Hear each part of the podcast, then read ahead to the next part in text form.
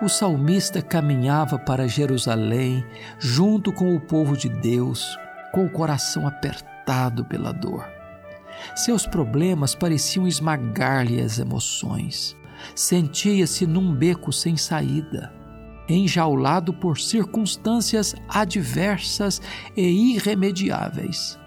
Nesse momento, ele perguntou: Elevo os meus olhos para os montes, de onde me virá o socorro?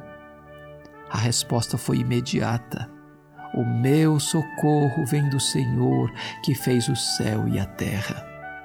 O nosso socorro não vem dos montes, mas daquele que criou os montes. O nosso socorro não vem dos homens, vem de Deus. O nosso socorro não vem da terra, mas do céu. O nosso socorro vem daquele que é onipotente, pois ele fez os céus e a terra. Não tenha medo, não se desespere, coloque seus olhos em Deus, ponha sua fé naquele que pode o impossível. Ele lhe dará livramento, dele vem o seu socorro.